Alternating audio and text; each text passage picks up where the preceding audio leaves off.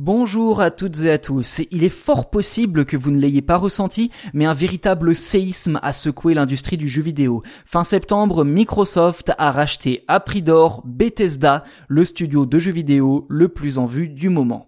L'entreprise fondée par Bill Gates a déboursé 7,5 milliards de dollars pour acquérir Bethesda. À titre de comparaison, c'est trois fois plus que lors du rachat de Mojang, le studio à l'origine du jeu Minecraft. Bon, d'accord, la comparaison est peut-être un peu trop spécifique, je vous l'accorde. Alors pour mieux se rendre compte de l'ampleur de la transaction, sachez que Disney a déboursé 8 milliards de dollars pour s'adjuger les deux licences les plus populaires du monde ces dernières années, Star Et Marvel. En d'autres termes, Bethesda vaut aujourd'hui plus cher que ces deux licences à l'époque de leur rachat. La somme est tout bonnement historique, surtout que le secteur du jeu vidéo est moins rémunérateur que celui du cinéma. Ceci dit, la balance tend un peu à s'équilibrer, comme le rappelle Microsoft, dont les prévisions estiment à plus de 200 milliards de dollars les bénéfices que devrait générer l'industrie vidéoludique en 2021.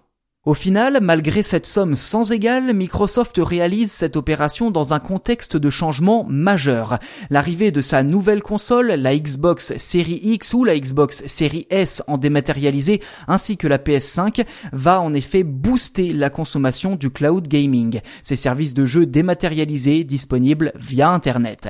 Et il ne faut en effet pas oublier que Microsoft est déjà bien installé sur ce créneau avec son Xbox Game Pass, un abonnement donnant accès aux joueurs à des centaines de jeux à distance. Les licences de Bethesda comme The Elder Scrolls, Fallout, Doom ou encore Dishonored vont donc prochainement rejoindre le catalogue de Microsoft, consolidant ainsi encore un peu plus sa position dominante sur le secteur. En fait, la logique voudrait que toutes les licences détenues par Bethesda deviennent exclusives à l'écosystème Microsoft. Ceci dit, l'entreprise n'est pas un constructeur très fermé et n'hésitera sans doute pas à proposer ses jeux sur un maximum de plateformes, ne serait-ce que pour les rentabiliser. L'intérêt est donc de ne pas priver les joueurs de titres importants, mais plutôt de les attirer sur leur service. Car en maîtrisant totalement la distribution des jeux, Microsoft compte bien inciter les joueurs à s'abonner au Game Pass. Un système qui au final sera gagnant-gagnant pour tout le monde puisque l'entreprise gagnera de l'argent et les joueurs profiteront de leur licence favorite sans avoir à payer chaque jeu au prix fort. Si l'on regarde attentivement, le Game Pass apparaît clairement comme le nerf de la guerre pour Microsoft.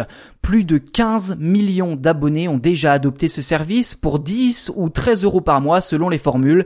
Alors nul doute que l'arrivée du catalogue Bethesda devrait booster le nombre d'abonnements rapidement et ainsi faire exploser les recettes qui s'élèvent aujourd'hui à déjà 1 milliard de dollars rien que pour le Game Pass.